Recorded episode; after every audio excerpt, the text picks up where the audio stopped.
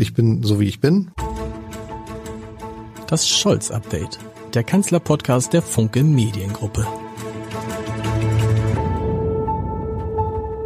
Herzlich willkommen. Mein Name ist Lars Heider und ich bin sehr, sehr froh, dass wir diesen Podcast, dieses Scholz-Update heute ausnahmsweise am Freitag aufzeichnen, weil mein Gast zum Glück, muss ich heute sagen, nicht früher konnte in dieser Woche. Mein Gast, das ist die, sagen wir mal, mindestens eine, wenn nicht sogar die bekannteste und wichtigste Frau in der CDU, die stellvertretende Bundesvorsitzende und Bildungsministerin in Schleswig-Holstein, Karin Prien.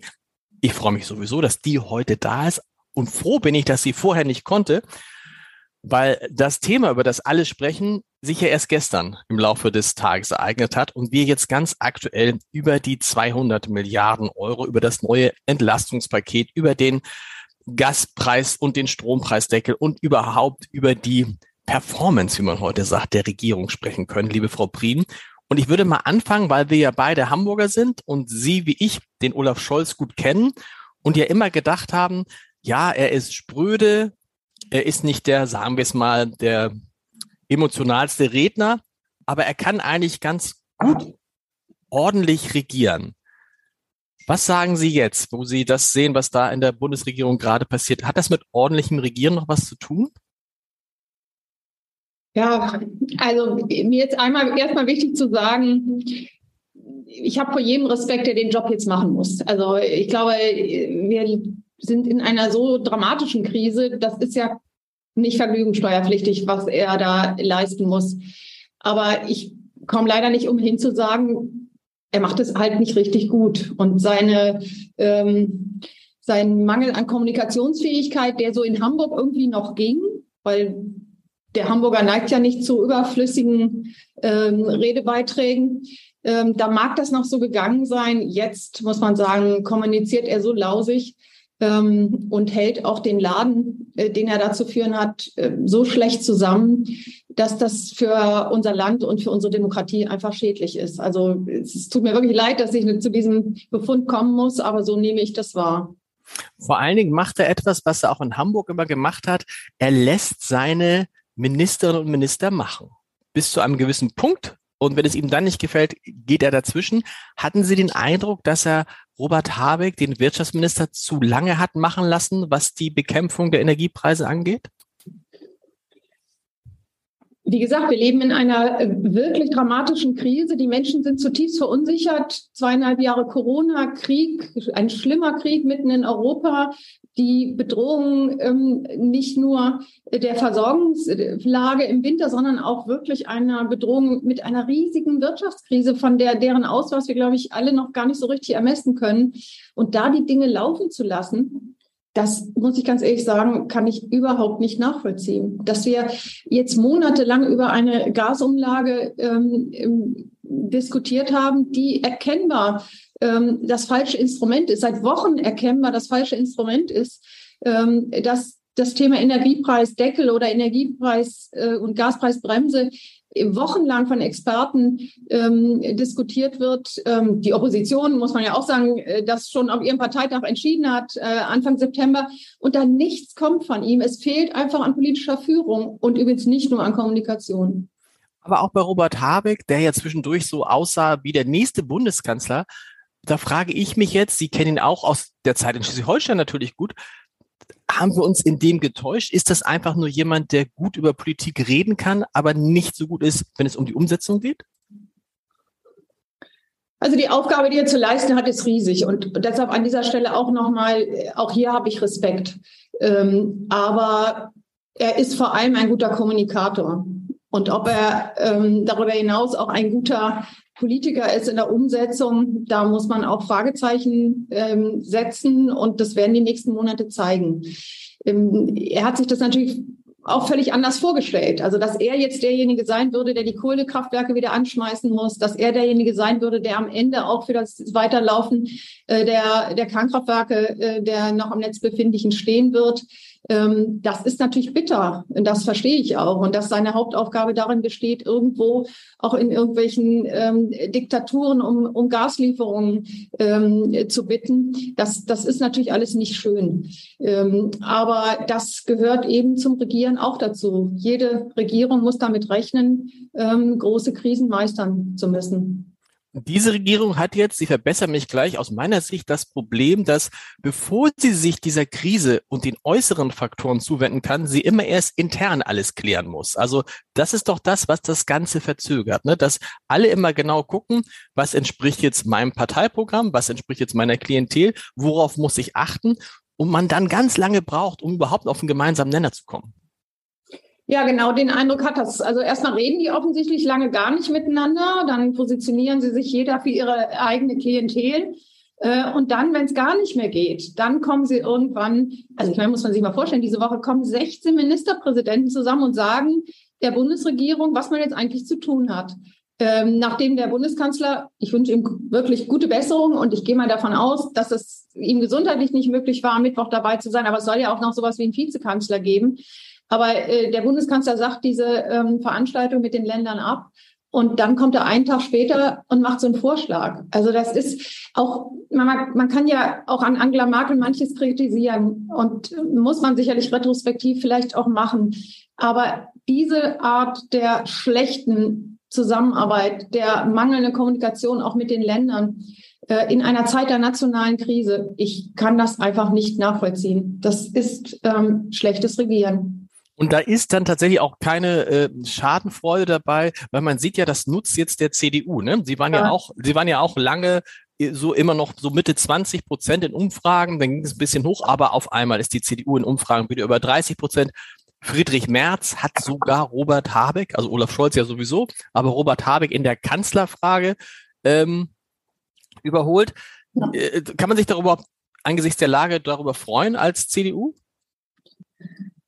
Also Schadenfreude überhaupt nicht. Ähm, Nochmal, wir sind in einer nationalen Notlage und eigentlich bräuchte man jetzt sowas wie eine Regierung der nationalen Einheit oder irgendwas so in der Art. Wir bräuchten einen ganz engen Schulterschluss äh, zwischen äh, Regierung und Opposition und auch zwischen, vor allem zwischen Bund und Ländern und Kommunen. Denn wir können das nur gemeinsam wuppen und nicht gegeneinander.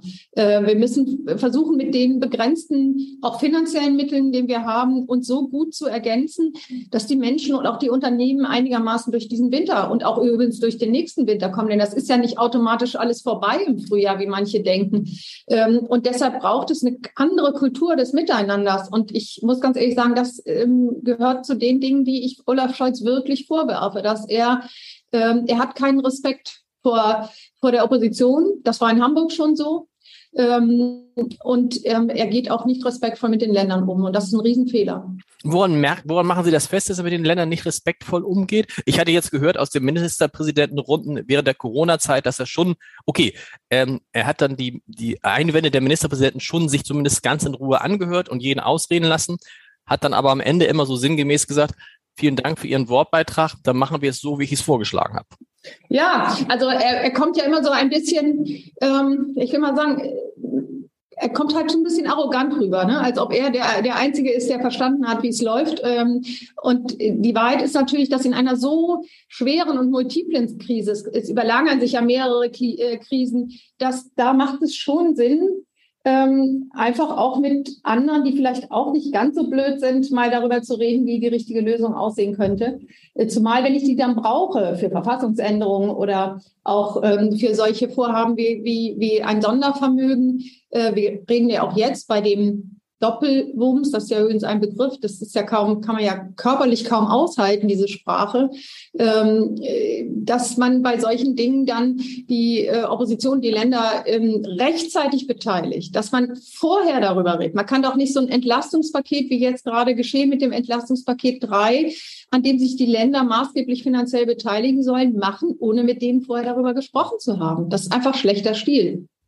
Doppelwumms musste ich auch kurz zucken und dachte, ist das, sind wir da nicht alle dran schuld, die wir immer an ihm rummeckern, dass er nicht verständlich genug kommuniziert, dass er sagt, jetzt, jetzt sage ich mal sowas wie Bazooka war damals äh, äh, in der Corona-Krise das Stichwort und jetzt sage ich mal sowas wie Doppelwumms, das verstehen alle.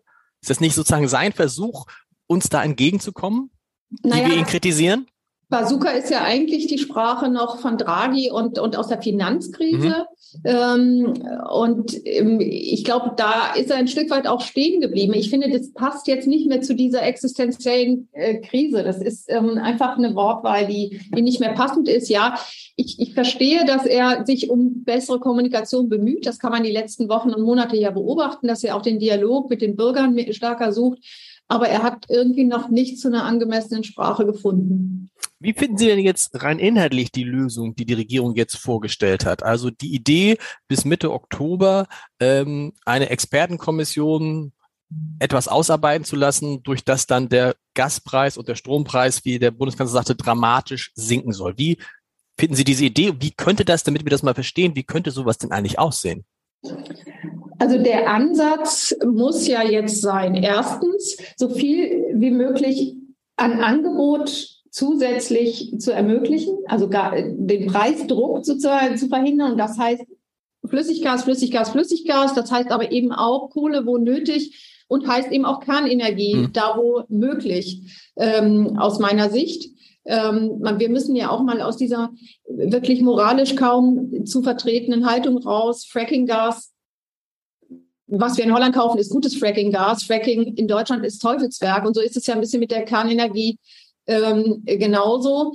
Ähm, also Angebot steigern, das ist das eine. Und das andere ist, ähm, zumindest für einen bestimmten Grundbedarf, sowohl für Haushalte, also private Haushalte als auch für Unternehmen, den Preis so anzusetzen, dass zwar immer noch ein Anreiz dazu besteht, äh, zu sparen, das ist wichtig, ähm, aber auf der anderen Seite dafür zu sorgen, dass ähm, Familien, ähm, aber auch kleine Unternehmen, ähm, dass Menschen, denen es nicht gut geht, dass sie irgendwie ihre Rechnungen noch bezahlen können. Und das aus, das muss jetzt austariert werden. Und Sie weisen ja zu Recht darauf hin, wir haben ja noch gar keinen Vorschlag. Wir haben bisher jetzt, Friedrich Merz hat das, finde ich, richtig gesagt, wir haben jetzt ein Preisschild, aber wir haben noch kein Instrument. Mhm. Und man fragt sich natürlich auch so ein bisschen, was eigentlich haben die so über den Sommer gemacht?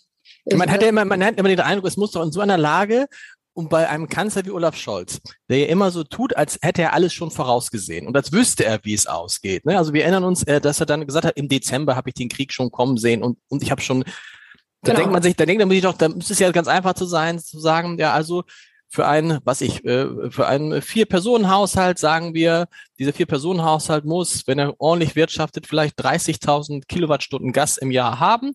Die kriegt er zum Preis X und alles, was da drüber ist, muss er sich aber sozusagen am Markt kaufen. Genau. So so, eine Pläne müsste es ja eigentlich müsste es ja geben und, und mehr noch. Man müsste auch sagen, was hat so ein Haushalt äh, verbraucht im, äh, in, sag mal, im Durchschnitt der letzten drei Jahre oder genau. der letzten fünf Jahre und dann äh, muss man sicherlich einen Abschlag machen, weil der Anreiz zum Sparen muss natürlich auch da sein, ähm, denn wir müssen nach wie vor Energie sparen. Das, ähm, daran hat sich ja nichts, ähm, nichts verändert. Und das würde man erwarten. Und das hätte man natürlich auch ähm, über den Sommer alles sich schon mal überlegen können. Und das mit der Kommission naja, jetzt gründen wir erstmal einen Arbeitskreis. Ähm, das ist natürlich für die Menschen, die jetzt ja schon anfangen zu frieren, ähm, nur schwer auszuhalten. Und absolut. Und wenn man sich vorstellt, das ist ja so ein bisschen dieses, dieses Gefühl, dieses chaotische Gefühl, was man hat, dass sie ja eigentlich wie ab 1. Oktober diese Gasumlage zahlen sollten, jetzt diese Gasumlage nicht zahlen müssen, immerhin aber auch keine Mehrwertsteuer zahlen müssen. Man fragt sich aber jetzt für das ganze Jahr auf den Gasverbrauch keine Mehrwertsteuer. Wonach richtet sich eigentlich? Dann verschiedene Preise kriegt, in der Regel ja die Anpassung erhöht hat. Also es ist, das Chaos ist äh, wunderbar perfekt. Trifft übrigens dann auch noch in eine Zeit, wo alle an ihrer Grundsteuererklärung äh, arbeiten und sich sowieso oh, schwieriges Thema, ja. Und sich, und sich sowieso über den Staat aufregen. Ich frage mich das auch, es betrifft ja auch den Staat selber. Ne? Ich habe jetzt gesehen, dass Sie als äh, Bildungsministerien an die Schulen so äh, vorbereitet, Pläne verschickt haben, wie soll jetzt Energie gespart werden. Ne? Bis hin also Stoßlüften, nicht zu lange lüften, wenn die Klassenräume verlassen werden, alle elektrischen Geräte ausbauen, Standby und so weiter. Der Staat selber ist, wird ja derjenige sein, der mit die größten Kosten hat durch die Gaspreiserhöhung und die Strompreiserhöhung. Das heißt, er müsste eigentlich aus seiner Sicht ein Rieseninteresse daran haben, dass es da klare Regelungen gibt. Ja, und ich glaube, gerade in diesen Zeiten, in denen die Menschen ja zutiefst verunsichert sind, ähm, auch deprimiert sind darüber, dass sozusagen auch die eine Krise jetzt schon die nächste folgt, dass man auch nicht mal durchatmen kann, ähm, ist natürlich eine Regierung, die den Eindruck erweckt, als hätte sie keinen Plan. Denn das ist ja in Wahrheit das, was Sie mit Chaos beschreiben, heißt eigentlich nichts anderes. Sie haben keinen Plan.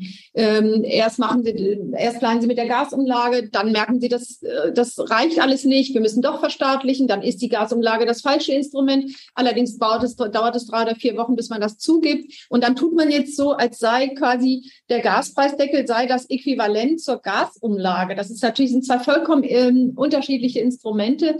Und dann dieses Rumgeeiere mit der Schuldenbremse ähm, dieser Versuch jetzt auch von Herrn Lindner äh, irgendwie zu begründen, warum das jetzt trotzdem mit der Schuldenbremse vereinbar ist. Auch darauf hätte man, äh, auf dieses Konstrukt hätte man ja auch schon vor acht Wochen oder vor zwölf Wochen kommen können, bevor man das dritte Entlastungspaket gestrickt hat. Macht alles irgendwie keinen besonders geordneten Eindruck. Und ich glaube, gerade in diesen Zeiten, solchen Zeiten braucht es politische Führung und braucht es Orientierung. Und die gibt es leider im Moment nicht. Obwohl man sie gestellt worden ist. Genau, und, und obwohl sie versprochen worden ist. Und man hat so ein bisschen den Eindruck, wenn man die Auftritte von Olaf Scholz, Robert Habeck und Christian Lindner, insbesondere von diesen dreien verfolgt, dass es jedem Einzelnen, bei Christian Lindner ist mir gestern Abend wieder bei Maybrit Illner besonders aufgefallen, auch darum geht, das Gefühl zu vermitteln, ich, das war meine Entscheidung. Haben Sie das auch? Also dieses, ne, das war ich, das am Ende habe ich das äh, so entschieden und das und wir machen jetzt das, was ich für richtig gehalten habe, so dass dieses das funktioniert anscheinend mit den drei nicht zusammen, so wie es gedacht haben, sondern es ist immer so, dass jeder dann seine eigene Sprache und Sprachregelung findet. Könnte jetzt bösartig sagen, da fehlt die Frau in diesem Trio. Ähm, was ich damit aber eigentlich sagen will, die drei sind offensichtlich zu sehr das sind zu sehr, alle drei zu sehr Alpha-Männchen, äh, die es nicht schaffen, das Gemeinsame ähm, in den Vordergrund zu stellen und die ähm, es nicht schaffen, ähm, zu verstehen, dass es einen Mehrwert für sie alle drei hätte, wenn sie ähm, den Eindruck erwecken würden, als hätten sie eine gemeinsame Strategie. Das ist wirklich dramatisch, dass denen das nicht gelingt. Das hätte man jetzt ja zum Beispiel in Schleswig-Holstein sehen können, wo es Daniel Günther, der sicherlich auch äh, sich freut, dass er Ministerpräsident ist und sicherlich auch nicht uneitel ist, wie, wie alle, die solche Positionen haben, aber wie dem es gelungen ist, sozusagen diese, diese Regierung zu einer Regierung zu machen, für die in dieser Zeit, wo sie regiert, die Parteizugehörigkeit eben zurücksteht. Und das ist das Gefühl, dass man bei, bei, bei der Ampelregierung, mein Eindruck ist manchmal, dass es, dass die nächste Bundestagswahl schon in zwei Wochen ist. Ja. Ist sie aber genau, gar nicht. Ich wollte es eigentlich nicht sagen, aber ich habe eben aus Schleswig-Holstein sowohl unter Jamaika als auch jetzt unter Schwarz-Grün, wir haben es halt immer anders gemacht. Wir haben natürlich auch intern um den besseren Weg gerungen, heftig gerungen zum Teil, aber wir haben uns immer darum bemüht, ähm, die gemeinsame Strategie der Landesregierung nach außen zu tragen und auch immer zu sagen, wir stehen gemeinsam hinter dem, was wir gemeinsam verabreden. Auch wenn das manchmal dem einen oder der anderen ähm, Seite nicht so richtig toll gepasst hat. Das haben wir aber immer versucht, hintanzustellen. Und ich glaube, das ist das, was die Menschen auch erwarten. Genau das. Wir wollen noch mal ein bisschen versuchen, Olaf Scholz zu loben. Zumindest erlebe ich, dass das einige tun. Äh, gestern bei Markus Lanz, Harald Welzler, der dieses Buch mit Richard David Precht geschrieben hat. Ich glaube, die haben beide Markus äh, äh, Olaf Scholz gelobt dafür, dass er so zögerlich, zaudernd, positiv genannt, abwartend war mit den Waffenlieferungen an die Ukraine. Ähm, äh, äh, wenn man sich das so im Nachhinein anguckt, kann man sagen, ja, das war schon gar nicht es war schon gut, dass wir einen Kanzler haben, der da abgewartet hat. Erste Frage. Und zweite, wir, wir, wir werden ja ab heute einen neuen Abschnitt erleben. Wenn Russland, das ist, wird, ist, ist noch, ist noch ist nicht so weit, während wir diesen Podcast machen, äh, läuft sich Wladimir Putin schon warm und hat dann eine, eine voluminöse Rede versprochen. Das heißt, er wird äh, die vier Gebiete annexieren und wird dann so tun, als ob es ein Teil von Russland ist. Das heißt, der Krieg tritt da in eine neue Phase. Frage, auch da abwarten, vorsichtig bleiben? Also zunächst ist ja richtig, dass man, wenn man einer Situation ähm, plötzlich, plötzlich gegenübersteht, ich weiß, Olaf Scholz wusste das alles immer schon vorher, aber in Wahrheit war, war, war der 24. Februar eben ein, eine Zeitenwende, wie er ja selber sagt, dann ist es richtig nachzudenken, bevor man handelt. Also das muss man ja auch von jedem verantwortlichen Entscheider, von jedem verantwortlichen Politiker und schon erst recht vom Bundeskanzler erwarten, dass er nachdenkt, dass er sich beraten lässt. Ähm, das, glaube ich, kann man ja auch nicht kritisieren. Aber dass man dann als deutscher Bundeskanzler, von dem es erwartet wird, dass er auch in Europa eine Führungsrolle übernimmt, sich immer wieder zum Jagen tragen lässt äh, und ja sehr häufig zwar gezögert hat, aber am Ende dann doch genau das gemacht hat, was ihm abverlangt worden ist. Das würde ich jetzt nicht als Tugend herausstreichen äh, wollen. Und dennoch ähm, ist es natürlich richtig, ähm, auch immer wieder alle Eventualitäten mit einzubeziehen. Ähm, und ähm, trotzdem würde ich dabei bleiben, wir haben es mit Putin mit einem wirklich ruchlosen ähm, Diktator zu tun, der mit uns auf allen möglichen Ebenen jetzt Krieg führt. Wir sind in einem Energiekrieg. Wir, er ähm, nutzt ähm, das Schicksal von flüchtenden Menschen, und zwar übrigens nicht nur aus der Ukraine, sondern auch aus anderen Teilen der Welt aus, um unsere Gesellschaft zu destabilisieren. Und er führt einen furchtbaren Vernichtungskrieg gegen das ukrainische Volk. Und da muss man klare Kante. Da hilft nur klare Kante. Das, das lehrt uns auch die Geschichte. Und deshalb ist dieses Zögern, was hier als Tugend dargestellt wird, glaube ich, im Ergebnis eher schädlich und auch kontraproduktiv.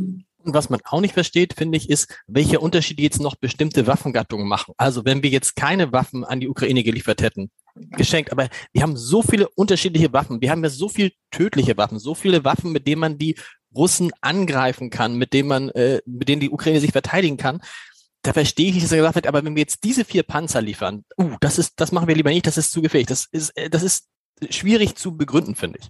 Und dann hat er es ja immer noch mit wechselnden Begründungen versehen. Ne? Die hat er ja dann auch immer noch ausgetauscht und ähm, das wirkt halt wenig glaubwürdig. Ähm, also insofern ist es kaum nachzuvollziehen und es hat eben auch wahnsinnig viel Vertrauen bei unseren ähm, europäischen Nachbarn ähm, insbesondere natürlich auch Richtung Osteuropa, die einfach schlicht Angst haben. Ich meine, die sind halt noch näher dran an diesem Putin, der offensichtlich ja für nichts zurückschreckt. Also insofern, ich kann diesem Zögern insoweit nichts abgewinnen. Zögern ja, in, das mache ich aber als Bundeskanzler mit mir selber und mit meinen Beratern aus und ich trage es aber nicht nach außen.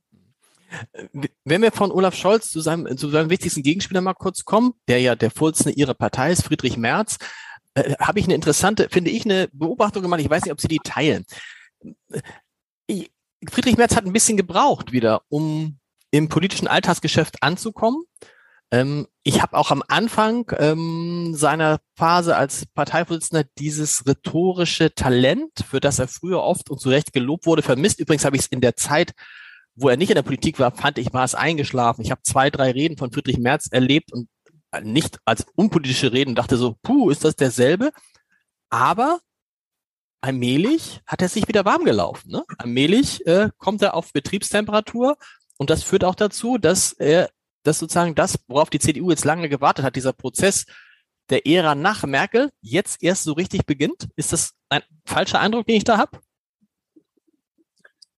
Also, dass, es, dass das politische Geschäft äh, eine ganz besondere Logik hat, darüber, darüber würden wir, glaube ich, schnell Einigkeit erzielen und dass Friedrich Merz vielleicht ein paar Wochen gebraucht hat, um da anzukommen, vielleicht auch. Aber ich finde, er ist wirklich seit langer Zeit mal wieder ein ähm, Oppositionsführer auf Augenhöhe. Er macht das ausgesprochen gut. Ähm, und ähm, die Qualität der Bundestagsdebatten, ähm, gerade in diesem Bereich Außen- und Sicherheitspolitik, hat eine ganz andere Qualität ähm, wieder gewonnen. Und das ist erstmal gut so. Trotzdem ähm, glaube ich, dass ähm, es Scholz gut daran täte, ähm, auch die Opposition in dieser Situation mehr einzubinden. Da wird ja auch so gut wie gar nicht geredet. Was ist das so? Ist das so? Ja, das ist so. Und äh, wenn man da mal schaut, wie jemand wie Helmut Schmidt das gemacht hat, er hat das eben bewusst anders gemacht, ähm, ähm als ähm, der heiße Herbst der RAF, ähm, die RAF-Zeit das Land erschüttert hat. Da hat er natürlich ganz bewusst äh, die Hauptprotagonisten der Opposition äh, mit einbezogen. Und das wäre eigentlich jetzt auch der richtige Weg. Und es wäre jetzt im, im Zweifel äh, bei Scholz ja jetzt ganz einfach, eigentlich müsste er vor allen Dingen Friedrich Merz einbeziehen oder die CDU mit der AfD wird er das nicht besprechen, mit den Linken auch nicht. Es ist gar nicht so. Das stimmt. Friedrich Merz hat erzählt, dass ähm, der CDU-Vorstand von diesem, von diesem neuen Gas- und Strompreisdeckel mehr oder weniger von, aus dieser Pressekonferenz erfahren hat und ihn dann hinterher Olaf Scholz nochmal angerufen hat oder man sich dann nochmal kurz zusammen telefoniert hat. Ja, das ist einfach, ist halt eine Stilfrage und es ist halt so unklug, weil ähm, was man schon auch in den Gesprächen mit Friedrich Merz äh, sehr deutlich spürt, der ist sich der Dramatik der Situation sehr bewusst und ist eigentlich ähm, eher staatstragend unterwegs und weniger als Oppositions, äh, in der Oppositionslaune, sondern der weiß ganz genau, jetzt, es geht schon ums Ganze. Ähm, und da haben wir als äh, CDU natürlich als Opposition die Finger in die Wunde zu legen, aber wir müssen auch wesentliche Entscheidungen äh, mit begleiten und mittragen, ähm, weil es geht am Ende wirklich um die Zukunft unseres Landes. Also das sagt man vielleicht häufiger, aber jetzt ist es wirklich, wir sind schon in einer sehr ernsten Lage. Absolut. Was bedeutet diese ernste Lage, weil Sie Bildungsministerin sind für die Schulen? Ähm, auf Bundesebene in Schleswig-Holstein. Wir haben ja die absurde Situation jetzt in diesem Winter, dass eigentlich regelmäßig durchgelüftet werden müsste wegen Corona. Andererseits natürlich möglichst nicht so viel gelüftet wird, weil sonst die ganze Wärme rausgeht. Wie stellt man sich darauf ein? Was muss ich jetzt meine Kinder, sollte ich die wahrscheinlich tatsächlich mit dicken Klamotten in die Schule schicken sowieso und die sollen sie auch anlassen? Also zunächst mal ist wichtig, dass die Schulen ja zu den geschützten Kunden gehören und deshalb in den Schulen weiter geheizt werden äh, darf und es da auch keine Reglementierung äh, gibt. Aber natürlich müssen alle öffentlichen Gebäude irgendwie auch einen Beitrag leisten. Das heißt, in den, Schul in den Schulklassen, in den Klassenräumen wird weiter vernünftig geheizt, damit kein Kind frieren muss. Aber in den Fluren und anderen Räumen sollte schon darauf geachtet werden, dass, dass auch hier Energie gespart werden kann. Ähm, ich glaube, wenn man richtig lüftet, und das war übrigens die letzten zweieinhalb Jahre auch so, nämlich wenn man Stoßlüftet und ähm, das alle 20 Minuten macht, wenn man äh, CO2-Ampeln benutzt, wir werden jetzt zum Beispiel in Schleswig-Holstein nochmal allen Schulen äh, CO2-Ampeln zur Verfügung stellen, die die noch nicht haben, dann ist das sehr gut miteinander vereinbar. Ähm, ist Problematisch wird es nur dann, wenn die ganze Zeit die Fenster auf Kipp gestellt werden oder die ganze Zeit die Türen offen gehalten werden. Das muss jetzt anders werden. Und ich weiß, dass vielen Lehrkräften das schwerfällt. Ähm, die haben das sehr lieb gewonnen, dieses äh, ständige, Dauer, also das Dauerlüften. Aber das geht natürlich diesen Winter nicht. Haben Sie mal ausgerechnet, was das für Schleswig-Holstein Schulen an Mehrkosten Strom und Gas bedeutet im kommenden Jahr? Haben Sie da eine Größenordnung? Also das ist ja Aufgabe der Schulträger mhm. ähm, und nicht Aufgabe des Landes. Ähm, und die Schulträger berechnen das natürlich für sich, aber es ist eben nach von so vielen ähm, Imponderabilien abhängig, weil einfach die Entwicklung des, des, des äh, Gas- oder Fernwärmemarktes ist ja nicht nur Gas, ist einfach so schlecht einzuschätzen, äh, dass wir da noch keine belastbaren Zahlen haben. Aber Sie müssen es am Ende bezahlen, ne? Also die berechnen es zwar die Schulträger, aber die kommen dann, es muss aus Steuergeldern bezahlt werden. Woher sonst, ne? Naja, also erstmal ist es, wie gesagt, Aufgabe der Schulträger, aber wir haben jetzt schon mal heute bekannt gegeben, dass wir auch zum Beispiel für die kommunalen äh, Schwimmbäder zusätzliches Geld zur Verfügung stellen, damit der Schwimmunterricht weiter stattfinden kann. Ähm, und natürlich stellen wir Bürgschaften für die äh, kommunalen, äh, für die Stadtwerke zur Verfügung. Und der Bund wird ja auch jetzt an Rettungsschirmen für die Stadtwerke äh, auch spannend. Auch das übrigens eine Forderung, die seit Monaten im Raum mhm. ist. Ähm, und ja, am Ende müssen wir jetzt auch sehen, dass äh, diese 200 Milliarden auch den, ähm, den öffentlichen Einrichtungen äh, zugutekommt. Das muss man dazu sagen. Ein Teil dieses Geldes, was der Staat ausgibt, fließt wieder zu ihm zurück. Was ich mich gefragt habe und was ich auch in Gesprächen aus dem Umfeld von Olaf Scholz gehört habe, dass die immer gesagt haben, naja, wir wollen ja eigentlich nicht, wir dürfen eigentlich als Staat jetzt nicht zu viel investieren weil wir wollen ja die Inflation runterkriegen. Das heißt, wir wollen ja, dass die Nachfrage zurückgeht und zwar deutlich zurückgeht, damit, denn nur dann gehen die Preise zurück. Sie haben es vorhin beschrieben, das Angebot muss erhöht werden. Da können wir gleich noch kurz sprechen, weil da Schleswig-Holstein eine, eine Rolle spielt mit Brunsbüttel. Ähm, aber was passiert jetzt, wenn der Staat wieder 200 Millionen Euro in die Hand nimmt? Ist natürlich die Gefahr groß. Erstens, die Leute schrecken sich vielleicht doch nicht so ein. Und zweitens, ähm, die Nachfrage bleibt hoch und damit auch die Inflation. Ja, deshalb äh, kommt es auf die Ausgestaltung des Instrumentes an. Also wenn jetzt über diesen, ähm, über diesen äh, Gaspreis Energiepreisdeckel der Eindruck entsteht, ähm, es ist eigentlich alles wie vorher und ähm, alle dürfen äh, genau wie vorher ähm, auch Energie verbrauchen, dann wäre das richtig ein völlig falsches Signal. Und deshalb ist es jetzt wirklich nochmal, ist, wir haben jetzt ein Preisschild, aber wir haben noch gar kein Instrument und mhm. das ist eben sehr bedauerlich. Und diese Effekte muss man natürlich immer gegeneinander abwehren. Das macht es, das äh, macht ja diese Situation und diese Krisen so kompliziert, dass man, wenn man das Falsche macht, äh, dass man die Effekte äh, noch weiter verstärkt und zehn Prozent Inflation sind natürlich dramatisch, ähm, auch für uns alle. Und insofern kommt es jetzt auf das richtige Austarieren des, des Instrumentes an. Und ich bleibe dabei. Weiter geht es natürlich auch darum, das Angebot auszubauen. Absolut. Und da Brunsbüttel, können Sie da schon was sagen? Wird es tatsächlich Ende des Jahres, wird es da alles soweit sein, dass man aus Brunsbüttel Gas bekommt? Ja. Also nach allem, was wir jetzt ähm, wissen und was wir auf den Weg gebracht haben, wird das gelingen. Haben Sie Verständnis gehabt für die Diskussion, die es gab? Ähm, wir haben schon mal darüber gesprochen, das besondere Verhältnis Nordbundesländer, Südbundesländer Diskussion, die es gab, dass man sagt, eigentlich könnten die Strompreise im Norden ja viel, viel günstiger sein als im, viel, viel niedriger sein als im Süden, weil wir ja in den vergangenen Jahren deutlich mehr in erneuerbare Energien investiert haben. Und eigentlich hier, ich glaube, Schleswig-Holstein ist eines neben Sachsen, ich weiß nicht genau, aber ein Land, das diese zwei Prozent Windradquote schon längst erfüllt hat. Haben Sie Verständnis für die Diskussion gehabt oder ist das jetzt unsolidarisch in solchen Zeiten?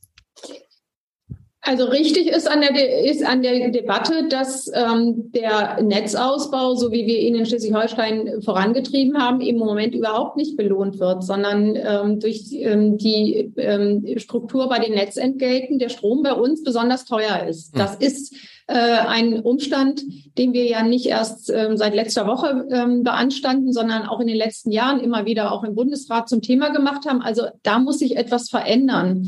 Ähm, insofern äh, kann ich das, was, was, was Herr Goldschmidt da auch vertreten hat, unser Umwelt, äh, zuständige Umwelt- und Energieminister, das äh, kann ich insoweit schon nachvollziehen. Problematisch finde ich jetzt, so eine Debatte zu führen, ähm, die ähm, sozusagen die Solidarität zwischen den Bundesländern in Frage stellt. Ich glaube, das ist nicht richtig äh, in dieser Situation. Zumindest macht man das nicht, wenn man aus dem Norden kommt. Vielleicht zum Schluss nochmal, weil Sie da jemand waren, der immer gute Pläne hatte und weil das so ein Thema ist, was vermeintlich irgendwie erledigt ist. Wobei, wenn man heute die Pressekonferenz von Gesundheitsminister Lauterbach mit Herrn Wiele vom RKI gesehen hat, wenn man sich die Zahlen anguckt, denkt man sich, boah, genau so, also der Winter kommt viel früher, als wir dachten, sowohl was die Temperaturen anbelangt. Ich weiß nicht, wann ich zuletzt im, im September, ich gebe es zu, auch mal geheizt habe. Ne, normalerweise ist es immer Oktober gewesen. Mhm. Ähm, Corona kommt auch offensichtlich schneller zurück. Was, worauf stellen, die, stellen Sie sich da als Bildungsministerin ein? Was wird das für die Schulen bedeuten? Ja, Corona ist nicht weg und niemand äh, konnte auch ähm, ähm, hoffen, dass Corona jetzt auf einmal weg ist, sondern der Virus ist da und wir leben zunehmend besser mit dem Virus insofern, als dass wir mit ihm umgehen können. Und was heißt das? Ähm, wir sind eben deutlich stärker ähm, immunisiert als im letzten Winter, dadurch, dass einfach viel mehr Menschen geimpft sind und auch nach wie vor geimpft werden. Wichtig ist, dass man jetzt die Impfkampagne mit den neuen Impfstoffen auch massiv ähm, nochmal äh, vorantreibt. Viele Menschen sind immunisiert durch Erkrankung. Ähm, und deshalb sind wir einfach besser gerüstet. Wir haben bessere Medikamente, die zur Verfügung stehen. Und deshalb ist, ist der Virus nicht mehr so gefährlich, wie er war. Ähm, nach wie vor, auch das hat Herr äh, Lauterbach ja heute bestätigt, haben wir es nicht mit einer Killer-Variante zu tun. Ähm, ich finde es auch extrem schwierig, äh, solch, ein solches Vokabular zu benutzen, ähm, sondern wir haben es nach wie vor mit, mit der Omikron-Variante zu tun, äh, die ähm, Gott sei Dank bei den meisten Menschen, zumal wenn sie geimpft sind oder genesen sind, zu milderen Verläufen hm. führt. Insofern haben wir einen Winter mit Virus vor uns, aber wir haben keinen Winter vor uns, in dem wir ähm, Stand heute äh, mit äh, stärkeren Beschränkungen des Schulbetriebes oder auch des gesellschaftlichen Lebens ähm, ähm, rechnen müssen. Richtig ist weiter auf Hygiene zu achten, richtig ist weiter zu lüften, richtig ist es für Vulnerable unbedingt auch nach wie vor, sich nicht nur impfen zu lassen, sondern auch in Innenräumen Masken zu tragen. Man muss Rücksicht auf vulnerable Gruppen nehmen, aber es steht uns aus meiner Sicht, äh, soweit man das heute beurteilen kann, und, und das bestätigen uns auch unsere Experten im Land, ein einigermaßen normaler Winter bevor. Heißt für die Schülerinnen und Schüler auch ein Winter ohne Masken im Unterricht? Also wir können ja nach dem Infektionsschutzgesetz in den kleinen Klassen, also bis äh, eins bis vier sowieso keine Masken mehr ja. äh, anordnen und wir können äh, in den weiterführenden Schulen Masken nur dann anordnen, wenn ähm, konkret die, ähm, der Präsenzunterricht gefährdet ist. Also das heißt, eine landesweite Anordnung kommt sowieso nicht in Betracht. Das gibt das Gesetz gar nicht her. Äh, und für Schleswig-Holstein kann ich sagen, wir haben die höchste Impfquote äh, im Land ähm, ähm, bei den 12- bis 17-Jährigen. Und insofern kann ich mir im Augenblick eine Anordnung einer Maskenpflicht nicht vorstellen, es sei denn, wir bekommen eine so gefährliche Virusvariante, dass die Situation einfach eine völlig neue ist. Das wollen wir nicht hoffen. Liebe Frau Prien, vielen Dank. In, ich glaube, wir, wir haben demnächst wieder jemanden aus Ihrer Partei dabei in nach der Winterpause. Die ist allerdings erst nächste Woche, übernächste Woche noch nicht Winterpause, aber dann kommt Jens Spahn. Da freue ah, ich, mich, da freu ich mich auch schon äh, drauf. Hat auch eine, haben Sie das Buch schon gelesen von Jens Spahn? Nee, noch nicht. Ich, liest, man dann, liest man dann solche Bücher eigentlich von, äh, von Kollegen, die also ja. ich halte es da grundsätzlich, wenn ich das sagen darf, mit meinem Freund Thomas de Maizière, der mal gesagt hat, ähm, privat lese ich nur Romane. Ähm, und ähm, das mache ich tatsächlich auch, wenn okay. ich mal frei habe oder Ferien habe, dann lese ich Romane. Ähm, aber natürlich schaut man sich das an, auch was die Kollegen schreiben, aber auch was, was ansonsten wissenschaftlich so auf dem Markt ist. Man staunt ja. Ich hatte ja vergangene Woche Marie-Agnes Strack-Zimmermann in diesem Podcast, die ja nebenbei auch mal, wo man denkt, wann, wann schläft die Frau, die nochmal ein Buch geschrieben hat? über diese ja, Zeit. Nur, nur 130 Seiten, aber das ist schon. Alle Achtung. Alle Achtung. Vielen Dank. Bis ja, Ihnen vielen Dank. Es war, ein, war mir ein Vergnügen, wie immer. Vielen Dank.